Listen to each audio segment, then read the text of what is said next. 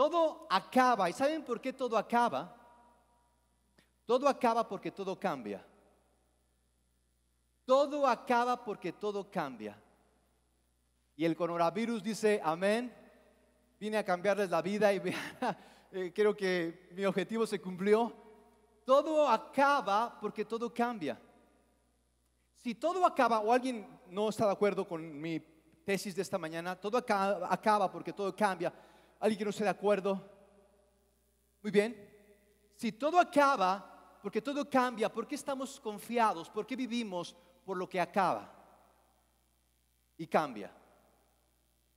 ¿Por qué? Porque es que estamos confiados en que esto va a durar por siempre, de que no va a haber ninguna crisis, de que esto lo puedo, esto lo tengo, esto lo sé. ¿Por qué es que vivimos por lo que acaba si va a acabarse porque cambia?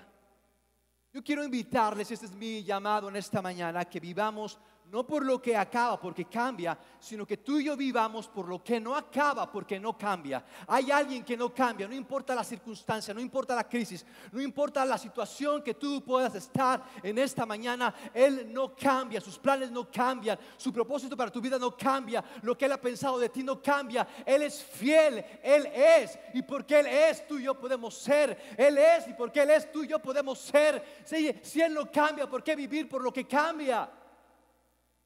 Pero tú y yo vivimos pensando en que esto no se acabe, que esto dure por siempre, que esto no me lo quiten, que el, gobierno no se meta. Todo acaba porque cambia. Lo único que no cambia, lo único que permanece y permanece para siempre es lo que yo quiero compartirles. Porque yo creo que si tú, yo creo que todo es muy estresante porque todo cambia. ¿Cuántos en esta semana empezaron ya a estresarse porque ya la gente empieza a salir y empieza a ver tránsito y empieza a haber problemas? Eh, yo creo que cuando tú y yo confiamos en lo que acaba y cambia, tú y, tú y yo vamos a vivir estresados, con gastritis, colitis, dermatitis, tú y yo vamos a vivir eh, y yo vamos a vivir manejando con violencia y este es mi ah, servicio a la comunidad. Yo les pido a todos los que manejan lento y van por el carril de la izquierda, yo les pido que por favor, por el amor de Dios, se muevan. Su carril es el de la derecha, el de la más derecha, si pueden por el acotamiento y pueden irse. Pero si es el de la izquierda, es para la gente que va rápido, no para ustedes que van lento. Gracias, es mi servicio a la comunidad el día de hoy. Puedes compartirlo. Eh, ¿Por qué confiamos? ¿Por qué vivimos por lo que acaba y cambia?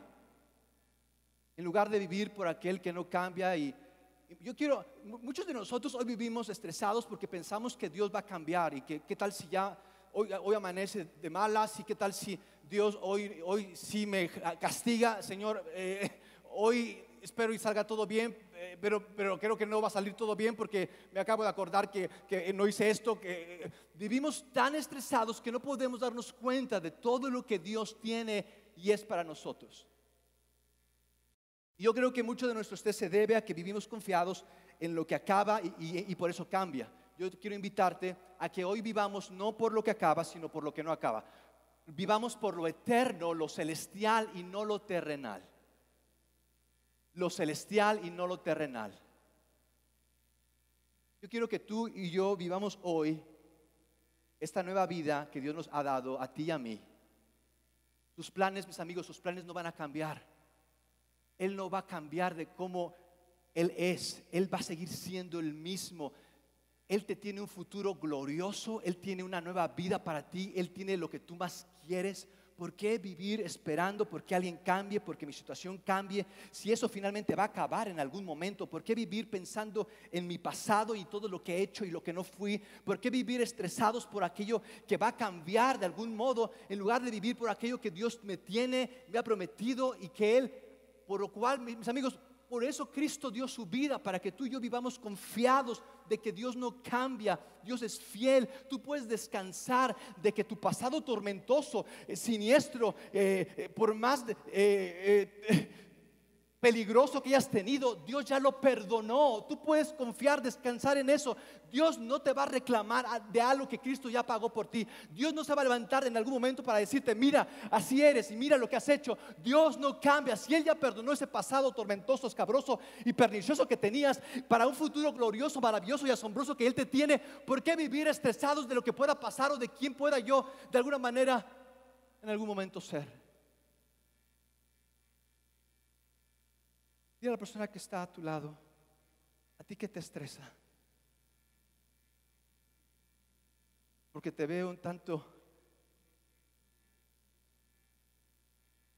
Dile, te veo, te veo un poco angustiado. ¿A ti qué te estresa? Dile. Dile y dile, tu pasado tormentoso Dios lo ha perdonado. Te tiene un, un futuro glorioso, el cual te ha preparado. Eh, con todo y cubrebocas pueden hablar, ¿eh? Eh, está permitido hablar, por eso es el cubrebocas. Quiero leerles en este, en esta transición, en este caminar que hemos tenido con Filipenses, quiero leerles lo que Pablo nos dice en Filipenses capítulo 3, en su versículo 18. Filipenses 3, eh, quería ponerle a este mensaje de, mi infierno, porque eso es muchas veces en lo que vivo mi infierno. Es un infierno, mis amigos, vivir por aquello que no puedo cambiar. Es un infierno. Es una, es una miseria vivir por esto que hice y esto que no puedo ser y como soy y andarme juzgando y lastimando y señalando de que mira, vas a hacerlo de nuevo y es que tú no, tú no cambias vivir en el pasado, ese pasado tormentoso es, un infierno. Dios nos llama al cielo, un cielo donde todo lo que tú quieres está ya listo, ya está preparado. Pero la mayoría de nosotros en lugar de prepararnos para el cielo vivimos preocupados en nuestro infierno. Y mis amigos, si todo cambia, ¿por qué no cambiarle Cambiémosle, ya tenemos suficiente infierno, ya tenemos suficiente infierno en todo lo que vemos, en todo lo que vivimos, ya tenemos suficiente infierno en todo lo que hicimos. ¿Por qué insistir en vivir más infierno? Cambiémosle. Vivamos para el cielo, ya no vivamos para ese infierno en el que vivimos, ya no vivamos más por aquello que nos juzgamos o que juzgamos a otros, ya no vivamos como si, como si todo fuera en nuestra contra. Dios nos ha reconciliado con Dios. Cristo nos ha reconciliado con Dios. Diga conmigo, más cielo, menos infierno. Más cielo, menos infierno. Dile a la persona que está a tu lado, ¿tú a dónde vas? ¿Cielo o infierno? Porque en la semana eres un león, dile. Un león suelto. Sacas el infierno. Aquí pareces un angelito, pero en la semana se suelta el infierno contigo. ¿Sabían que muchos vivimos más por el infierno de nuestro pasado que por el cielo del futuro que Dios nos tiene? Ya, ya, ya basta de vivir en nuestro infierno, ya basta de andarnos quemando. De modo que pensé en el título de este mensaje de mi pasado tormentoso a su futuro glorioso, de mi infierno a su cielo. Eh, dije, mejor lo dejo de, del infierno a su fiesta del infierno a su fiesta. Mis amigos, muchos creen que Dios está muy pendiente de sus pecados. Muchos, muchos viven así estresados porque creen que ya pequé, ya me equivoqué, ya dije esto, ahora Dios se va a desquitar. Creen que Dios está pendiente de lo que hacen. Quiero decirles que no son tan importantes. Sé que no es que hice esto y si tú supieras cómo es que lo volví a hacer, es que lo que, que mira cómo no eres tan importante para creer que tú defines el modo de Dios. Muchos viven, parecen bipolares. Uno no sabe por dónde llegarles, si, si, si vas a estar bien o mal hoy. ¿Por qué? Porque creen que Dios depende de ustedes para, que para Él ser. Dios no depende de nuestros pecados. No importa cuánto pequemos, no importa cuán mal esté la tierra. Dios va a seguir siendo fiel. Dios va a seguir estando alegre. Dios va a seguir cumpliendo sus promesas. Dios va a seguir siendo Dios. Él no depende de nosotros ni de nuestro estado de ánimo para seguir siendo Dios alegre, contento, ayudando, sirviendo, salvando. Dios, a Dios le encanta servir, amar, ayudarte, intervenir, estar por ti y para ti. Dios no depende de nuestro estado de ánimo ni de todo lo que podamos hacer con esta tierra para entonces me colmaron, ahora sí voy a acabar con ustedes. Tú y yo no necesitamos vivir por lo que pensamos, creemos que Dios es. Vean esto, porque es, es como vivimos. Dice Pablo, Filipenses 18, dice Pablo, hay muchos que viven como si la muerte de Cristo en la cruz no sirviera de nada. Eso ya se los había dicho a ustedes varias veces, pero ahora vuelvo a repetirles con lágrimas en los ojos. Si Cristo, si en Cristo podemos intercambiar nuestro pasado tortuoso por un futuro glorioso, yo quiero preguntarte por qué insistir en el pasado, por qué insistir en lo que no pude, no, no, no tuve. ¿Por qué? Porque si en Cristo nuestro pasado Dios lo cambia por un futuro, ¿quién hace eso más que Dios? Dios cambia mis, mis pecados por sus propósitos. ¿Por qué? ¿Por qué enemistarme con Dios? ¿Por qué? Dice Pablo, en el 19, esa gente va a terminar en el infierno. Vive solo para comer y está orgullosa de lo que hace cuando en realidad debería sentir vergüenza. Solo piensa en las cosas vanas de este mundo. Mis amigos, Dios no envía a nadie al infierno. Tú y yo decidimos ir allá. Y muchos tal vez crean, es que va a haber chicas, iba a haber sexo. Eh, eh, les, les engañaron. Ahí no va a haber ni chicas ni sexo en el cielo va a haber fiesta. Y va a haber vino, y tú lo puedes leer en la Biblia, Isaías 25, dice que va a haber banquetes y manjares y vinos añejados y vinos de los más delicados. Ahí sí va a haber vino, no en el infierno. De hecho, ni en el infierno ni en el cielo va a haber sexo. Es una cuestión terrenal. Mucho del sexo es por, la cuestión visceral. Eh, Dios nos ha reservado mejores y mayores placeres en lo eterno. Nos atragantamos con tan poquito. Dios promete hacernos una fiesta. Dice Pablo en Filipenses, pero nosotros, pero nosotros somos una colonia. Vean esto, nosotros somos una colonia del cielo en la tierra. Al sujetarnos firmemente a nuestro dador de vida, el Señor Jesucristo. Dile a la persona que está a tu lado, ¿tú de dónde vives?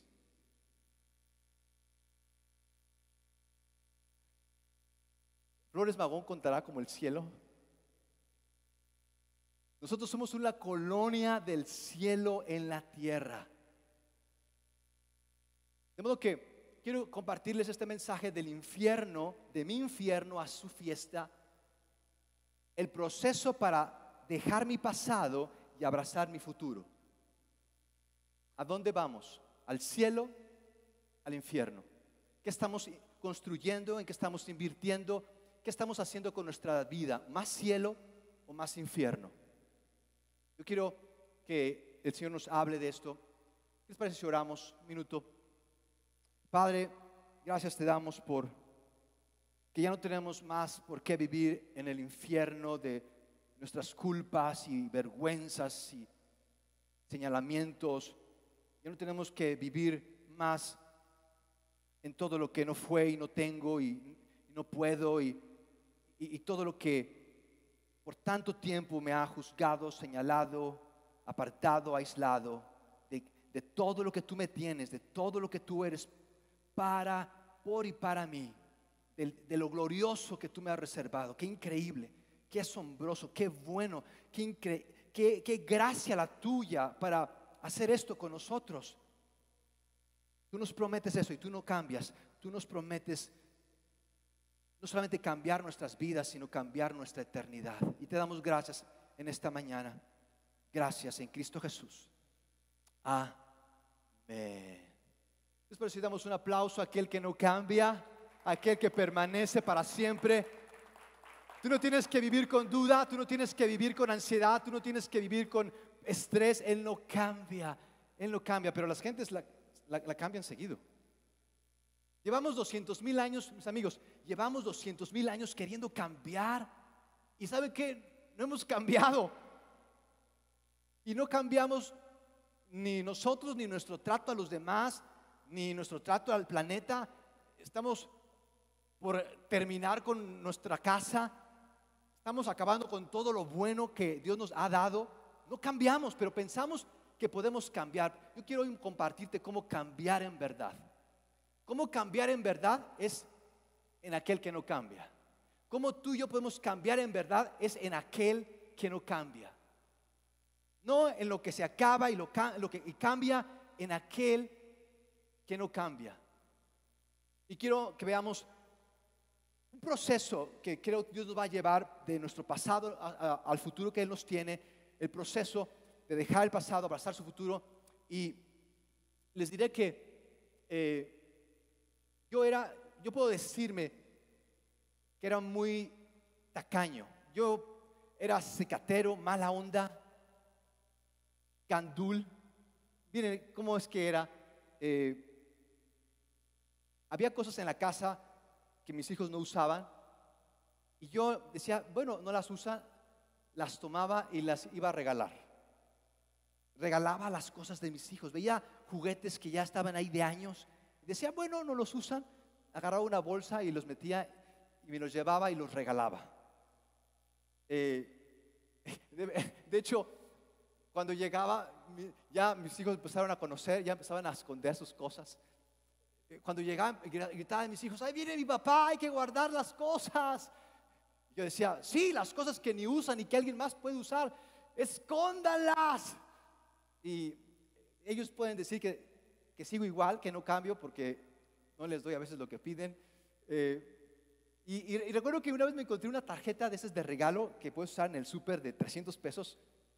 Y, dije, bueno, la veo muy abandonada aquí, me la voy a llevar para regalarla en una de las bienvenidas que hacemos aquí en la comunidad. Hacemos dinámicas y, algunas veces algunas personas ganan. Y voy a regalarle esa tarjeta de regalo.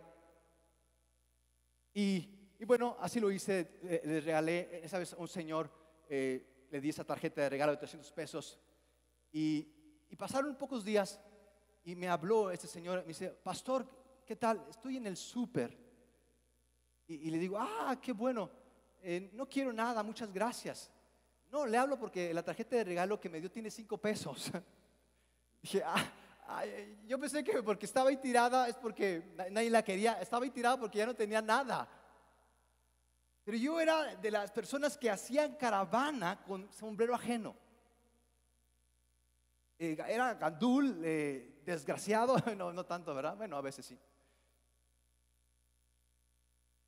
Y no les cuento más porque ya no van a venir.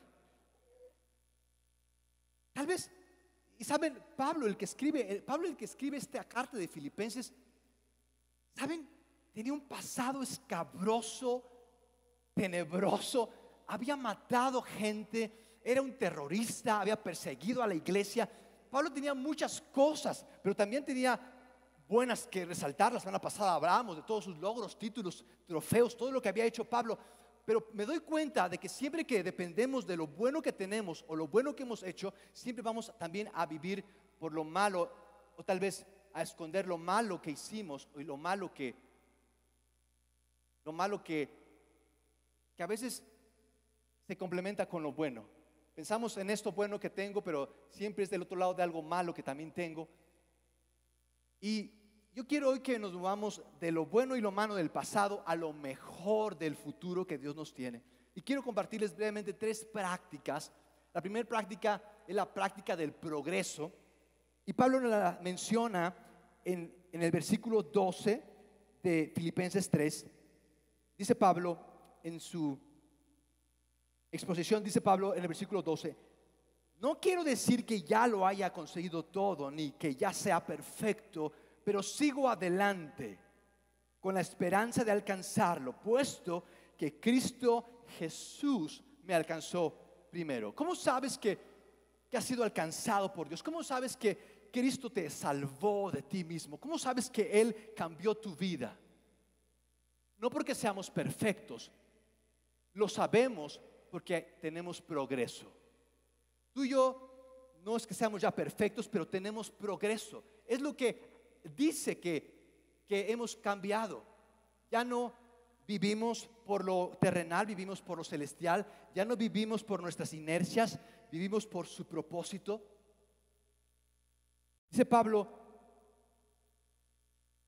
en este versículo, puesto que Cristo me alcanzó primero. Dice en el versículo siguiente, no, queridos amigos, no lo he logrado, pero me concentro, vean esto, me concentro únicamente en esto. En otra versión dice, una sola cosa hago. Me concentro únicamente en esto. ¿En qué me concentro? ¿En qué me concentro? Dice Pablo. En... No se preocupen, no es una pregunta capciosa, está ahí en la pantalla. En olvidar el pasado. Nos concentramos en tantas cosas, pero alguno que se concentre en esto, en olvidar el pasado y fijar la mirada en lo que tengo por delante, qué difícil se nos hace olvidar. Vean esto, Pablo se concentraba en una sola cosa, no hacía, mire, hago muchas cosas y ahora estoy en otras tantas, dice Pablo, yo me concentro en una sola, y Pablo tenía cosas que hacer, Pablo era una persona ocupada, tenía cientos de iglesias que había fundado, cambió el imperio romano a la cristiandad, Pablo era un hombre ocupado, pero nos dice, es una sola cosa la que hago, me concentro en una sola cosa, olvidar el pasado y fijar la mirada, pero qué difícil es olvidar. Qué difícil es olvidar. Mis amigos, algunos de nosotros no olvidamos lo que nos hizo alguien hace un rato. Algunos, eso que nos hicieron hace un rato lo recordamos por años. Qué difícil se nos hace olvidar. ¿Saben por qué se nos hace difícil olvidar? Yo le llamo fijación. Y por fijados, no olvidamos. Hasta que nos dan tremendo cachetadón y tenemos que mirar a otro lado. Por fijados. algún lugar mejor porque somos bien fijados y nos gusta fijarnos de lo que no nos importa. Dice Pablo, yo lo único que hago es olvidar el pasado. Ayer, lo, que, lo que hice ayer ya lo olvidé. ¿Tú crees que voy a estar acordarme, acordándome de lo que hice hace 15 años, 20 años? Pero muchos vivimos acordándonos todavía de lo que me hizo mi abuelita. Y acordándonos de lo que me hizo la vecina hace 15 años. Olvidándonos del pasado. ¿Sabían que el pasado es bien pesado? Yo no les, yo no les recomiendo juntarse con él. Siempre acabo estresado cuando convivo con el pasado. Salgo siempre bien pesado. ¿Saben? ¿Saben qué es el pecado? El pecado es construir en el pasado. El pecado es construir en el pasado. Es una ilusión el pasado, no existe. El pasado por más grandioso, por más terrible, ya no existe, es una ilusión. Y vivimos queriendo hacer de nuevo lo que fue, vivimos queriendo reconstruir lo que en algún momento hice, y es pasado. Y vivimos queriendo recordar, y vivimos con todavía las canciones de los panchos. Y vivimos pensando en página blanca cuando ya tenemos a Justin Bieber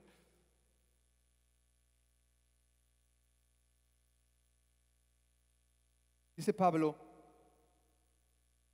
en el versículo 14.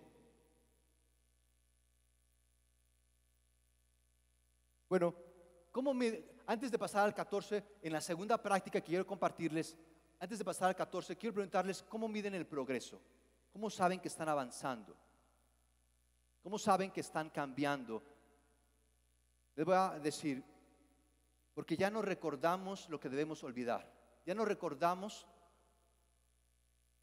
Y, eso es algo que va a ser una tensión, olvidar y recordar. Ya no recordar lo que debemos olvidar. Y ya no recordar lo que debemos de olvidar y olvidar lo que recordamos. Ese es progreso. Olvidar lo que recordamos y recordar lo que olvidamos. ¿Qué olvidamos? Olvidamos quién es Cristo y lo que ha hecho por y para nosotros, el destino y el propósito que Él nos tiene, que recordamos quién soy yo y lo que he hecho y cómo me equivoco y qué no tengo. Olvidar lo que recordamos para recordar lo que olvidamos, eso es progreso. ¿Cuántos ya empieza tal vez, son las 3 de la tarde, ya es tiempo casi casi de, salir del trabajo y, ay, se me olvidó orar. ¿Cuántos han dicho eso? Ay, se me olvidó orar. Ay, ay, ¿dónde dejé la Biblia? Llevo como un mes. buscando mi Biblia. Es que no he podido, no he podido leer mi Biblia porque no, la encuentro, no, no recuerdo dónde la dejé. Vivimos recordando lo que debemos de olvidar, en lugar de olvidar lo que debemos de recordar.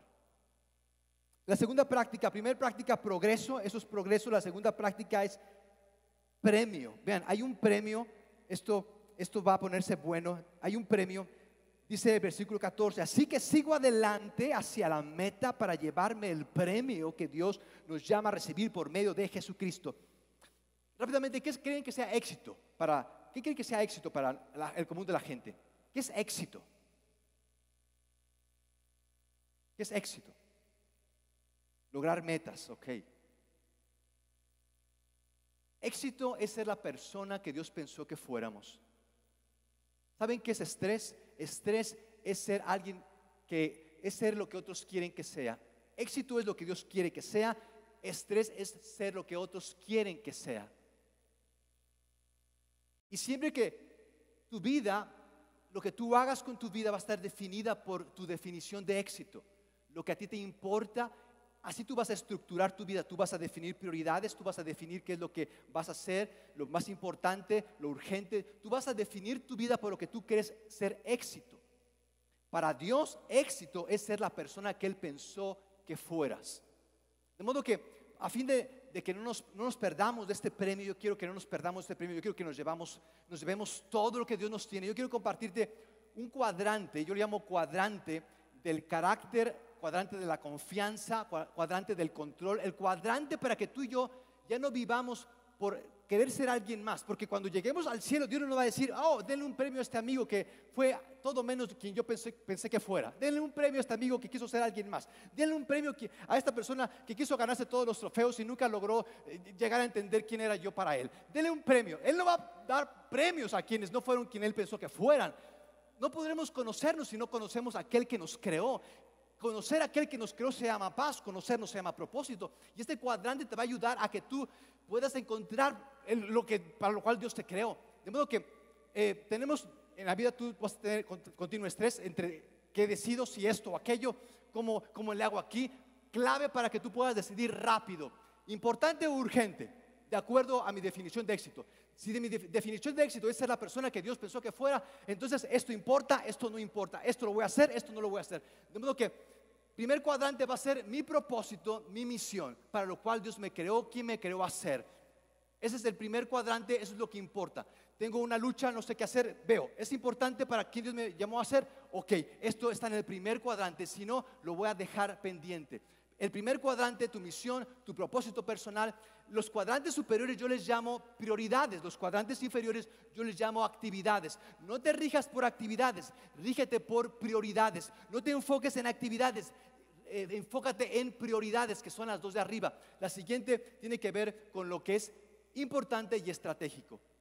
Cosas que no tienen que ver con quién tú eres, pero sí te ayudan a ser quien tú eres, te ayudan a enfocarte en quién tú eres. Las dos de abajo tienen que ver con cosas que son urgentes, pero no importantes como las de arriba, y son cosas significativas, pero no vitales, y la última, circunstanciales y de baja prioridad. Por ejemplo, en mi caso, pastor, eh, yo muchas veces pensé de que ayudar a la gente, ir a los cruceros, repartir comida, eh, escuchar a la gente, esa era mi, esa era mi función, eso es lo que tengo que hacer como pastor. Y viví mucho tiempo así, de un lado para otro, todo cansado, estresado, queriendo ayudar a los demás y yo todo estresado. ¿Por qué? Porque vivía por el cuadrante último, era circunstancial. Ahí lo que el, próximo bomberazo que hubiera era circunstancial. Y tú puedes pensar, no, pues el trabajo del pastor es postear eh, cosas en el Face, es eh, hacer presentaciones de, de, PowerPoint, es escucharme cuando le hablo dos horas, después de 15 años le sigo hablando y no cambia nada, pero ahí le sigo hablando. Pensamos que eso es lo que hace el pastor y ayudar a las personas. Te voy a decir, y, tal vez tú pienses eso, ¿no? Sí, el pastor debe de, arreglar las instalaciones y, barrer para que yo llegue y tener limpio el lugar. Eso es lo que debe hacer el pastor. Y te voy a decir lo que Dios me ha llamado a hacer. Eso es lo que hace un pastor. Mi propósito, mi misión es escuchar a Dios y hablarles lo que es su mensaje. Ese es mi propósito. Ayudar escuchar, hacer presentaciones, postear, publicar, escribir, todo eso lo hago, pero no es mi propósito. Mi propósito, lo que yo cuido, lo que yo me enfoco, en lo cual yo lucho para que esté al frente y adelante, en lo cual yo quiero trabajar más y más, es en escuchar a Dios y hablarle lo que Él me dijo. Ese es mi, ese es mi propósito. Yo quiero preguntarte cuál es tu propósito, qué es lo único que si, si tú no lo haces, nadie más lo va a poder hacer. Y tú quieres, y tú tal vez dices, no es que no sé mi propósito, no sé qué hacer con mi vida. Bueno, te voy a ayudar. ¿Qué es lo que tú puedes hacer que nadie más hará por ti? Que solamente tú puedes hacer. Ese es tu propósito. Tu propósito es algo que solamente tú puedes hacer y que en 100 años lo, reconocerán como que tú lo hiciste. Si es algo que lo van a olvidar, era circunstancial.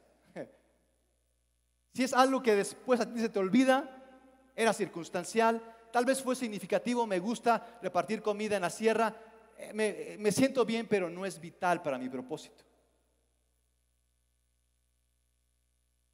¿Qué necesitas tú hacer que nadie más pueda hacer y que en 100 años será recordado como... Que, imagínate que están en tu sepelio, que están hablando de ti. ¿De qué van a acordarse de ti? Si de lo que se acuerdan de ti no dura más allá de tres meses, tú no viviste por un propósito.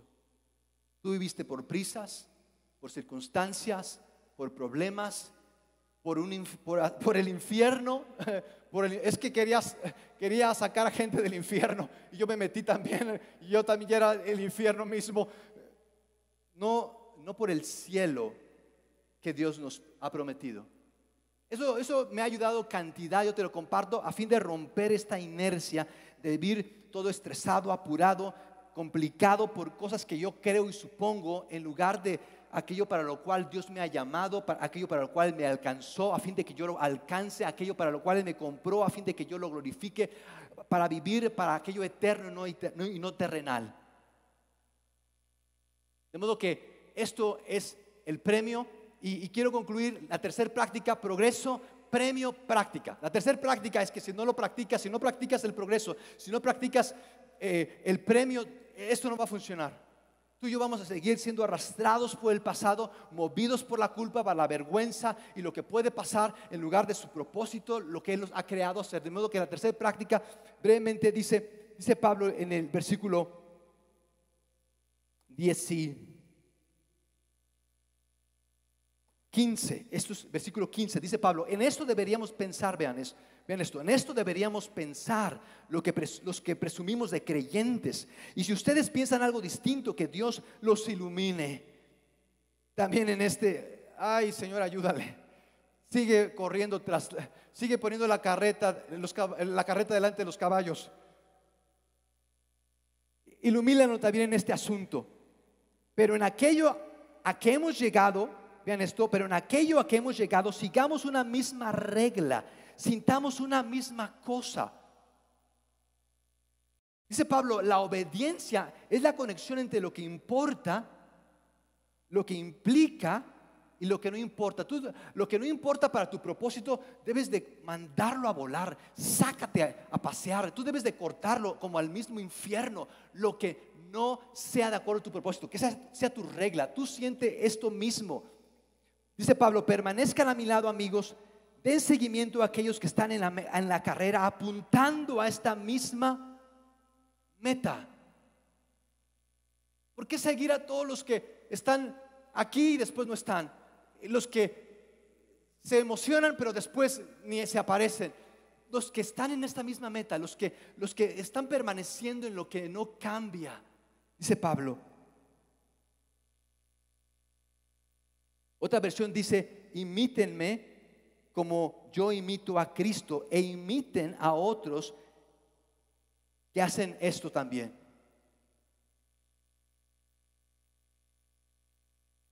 Mis amigos, ustedes saben que no funciona que tú le digas a tus hijos que no fumen cuando tú fumas, ¿verdad? Sí saben.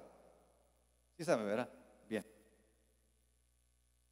Pero en aquello a que hemos, ustedes saben de que decirle a sus hijos, obedézcanme, cuando ustedes no obedecen a Dios no funciona, ¿verdad? Sí, ¿verdad? Sí saben. Ok. Pero dice el versículo 17. Permanezca a mi lado. Muy bien. Versículo 18. Hay muchos que viven como si la muerte de Cristo en la cruz no sirviera de nada. Eso ya se lo había dicho a ustedes varias veces, pero ahora vuelvo a repetirlo con lágrimas en los ojos. Mis amigos, va a haber gente que te va a dar el avión. Va a haber gente que no va a querer cambiar. Va a haber gente que va a seguir insistiendo en querer hacer su vida, su manera, en tenerte como última prioridad. Amigos, sigámoslos amando. Saben, todo esto que hacemos es por gente que no conoce de Cristo todo esto que hacemos, que hemos invertido en nuestra vida es porque es la misión de Dios. Dios ama a la gente. Aunque la gente no ame a Dios, Dios ama a la gente. No seamos de la gente que dice es que no cambian, son, son necios, testarudos, que se vayan al infierno. Eh, mis amigos, ahí ya te perdiste. Ya, ya te fuiste a otro lado. Tú y yo debemos de seguir amando a la gente, aunque la gente le entre por un oído y les haga por otro, aunque no, aunque no abrace esta causa, aunque siga viviendo por lo terrenal.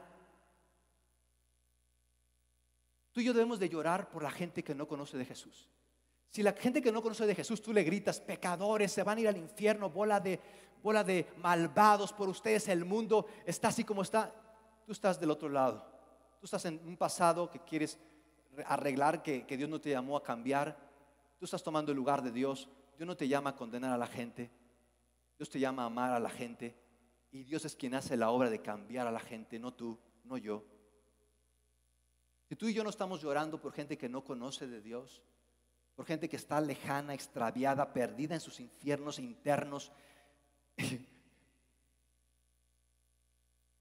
estamos viviendo un propósito terrenal que se acaba porque cambia. Gente que solo piensa en las cosas vanas de este mundo, pero nosotros somos una colonia del cielo en la tierra al sujetarnos firmemente a nuestro dador de la vida, el Señor Jesucristo. Vean esto, nuestros débiles cuerpos serán destruidos, pero Él los transformará en cuerpos gloriosos con el mismo poder con que controla todo el universo. Ya no inviertas más en cirugías esto se, está yendo por el caño, mis amigos. Es dinero tirado al caño. No insistas, por favor. Nada más te estás perdiendo el tiempo y te estás eh, envenenando el alma. ¿Han visto a esas personas que tienen más cirugías que ya, ya, ya no son ellas? Dios nos va a dar cuerpos gloriosos. Eso no significa que como puerco. Es que Dios me va a dar un cuerpo glorioso. Queridos hermanos y amigos, estoy muy contento y orgulloso de ustedes. Realmente los extraño. No dejen de confiar en el Señor Jesús. Mantengan ese cuadrante bien claro, su propósito. Vivir en esta misión. Ser quien Dios pensó que. Eso es éxito para ustedes. Y eso lo logran confiando en Cristo al definir prioridades, qué es lo que va a hacer y qué es lo que no va a hacer, al hacerse uno con Cristo Ahora le ruego a Evodia y a que, dado que pertenecen al Señor, que arreglen su desacuerdo. Le ruego a Evodia ¿Por dónde empiezan los pleitos usualmente en la iglesia? Y no, estoy, no soy misógino ni machista. ¿Por dónde empiezan los pleitos? Por las mujeres. El chisme divide iglesias. ¿Y quiénes les gusta, bueno, también hay hombres, ¿verdad? Que qué bárbaro, ¿cómo les gusta? Les ruego a Ebodi y a Cinti que, que pertenecen al Señor que arreglen. ¿Conocen personas que se van de la iglesia porque la hermana me miró así? Porque a la hermana le gusta hablar de más. Porque a la hermana tiene, no tiene freno su boca. Porque ya dijo esto. Mis amigos, aun y cuando tengamos problemas, podemos enfrentarlos y hablar. No tenemos que irnos y es que ahí y tal y cual. No, ¿por qué no hablamos? Mis amigos, si Cristo perdonó nuestro pasado y nos da un increíble futuro, no tener la gratitud para, Señor, quiero vivir como mis amigos, muchos están viviendo, muchos están haciendo más de su vida y de sus relaciones un infierno que del cielo. Quiero preguntarte, ¿tus relaciones reflejan más el cielo o el infierno? ¿Cómo son tus relaciones? Tus relaciones a tu alrededor son relaciones eh, distantes, tú, tú- tú estás ya peleado con otra gente, tú ya estás eh, echando ya de otras personas. ¿Estás tú cultivando el cielo o es infierno? Ya veo ahora dónde más echo eh, fuego y dónde más provoco pleitos. O eres una persona que viene a unir, viene a encontrar, viene a traer el cielo. ¿Qué estás, ¿En qué estamos invirtiendo? ¿Con quién no estás de acuerdo? ¿Con quién estás distanciado? ¿Con quién no quieres servir? Porque ahí está el hermanito, ahí está la hermanita. ¿No quieres participar, involucrarte? No sé por qué no quiero problemas. Es que si me involucro sirvo, este es que va a haber problemas y fricciones. Claro que va a haber fricciones. Vivimos en un infierno. Esto es un infierno. Ya hay que cambiarle. Ya no, ya no. ¿Para qué más infierno, mis amigos? ¿Para qué seguir insistiendo en tener más infierno? Dios nos ha llamado y nos ha comprado y nos ha cambiado de pasado a futuro para que tú y yo vivamos como en el cielo, para que unamos, para que cambiemos, para que hagamos una diferencia con el propósito con el, con el cual Dios nos creó y con el cual Cristo nos compró. No, yo no le hablo a esa mujer. Ni que me la pongan enfrente. Vieja, argüendera. ¿De qué lado, en qué lado vives? ¿Dónde estás? Y vean cómo termina Pablo. Estas mujeres trabajaron junto con Clemente y mis demás colaboradores cuyos nombres están escritos en el libro de la vida. ¿En dónde están escritos sus nombres, mis amados? Aparte del buró de crédito. Porque pues ahí, ahí ya de por sí están. Gracias a Dios por todos los fieles pagadores. Gloria a Dios. Un aplauso a todos los fieles pagadores. Vean cómo termina Pablo en su exposición. Estén siempre llenos de alegría en el Señor. Lo repito, alegrense. Mis Amigos, si, si tú y yo no estamos invirtiendo en el cielo, tú y yo vamos a sonreír ahorita, pero mañana vamos a seguir echando lumbre, quemando barcas. Eso de quemando barcas se me ocurrió, pero no sé si tenga que ver. Para no sacar el infierno y sí traer el cielo, para que la esperanza sea mayor que el estrés, para vivir por y para lo eterno, lo que dura y perdura, y no solamente lo terrenal, el cuadrante de lo, de lo circunstancial. Dios quiere hoy que tú definas qué es éxito para ti, qué va a ser importante para ti.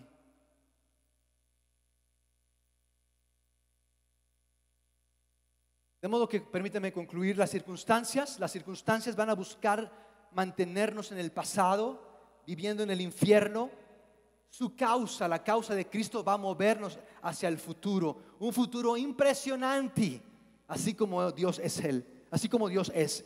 Qué, qué increíble que Él no nos lleve a... Qué increíble que Dios nos lleve a su futuro y no nos deje nuestro pasado. Consideren eso. Qué increíble que Dios nos lleve a su futuro y no nos deje nuestro pasado. Pues ah, ni de mi familia, a ti allá, a ver cómo le haces. No, Dios se hizo un ser humano.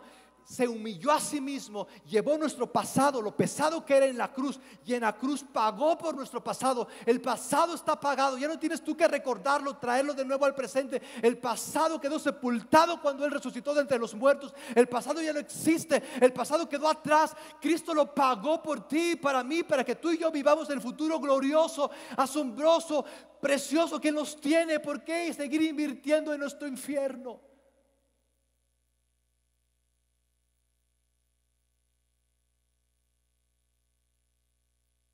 El futuro requiere que entreguemos nuestro pasado para movernos en su dirección.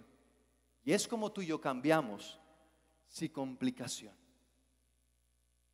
De modo que vas a seguir recordando lo que te hicieron, recordándole a tus queridos cercanos y a los más lejanos, recordándoles el 10 de mayo, cuando ya estamos por Navidad. ¿Cómo va? ¿Tu vida va a ser una que refleje el cielo? Paz o que refleje el infierno, preocupación, presión, prisa, pendientes. Es como tú y yo cambiamos de listas a centrarnos en lo importante. Modo, ¿qué les parece si nos ponemos de pie? ¿Qué les parece si oramos?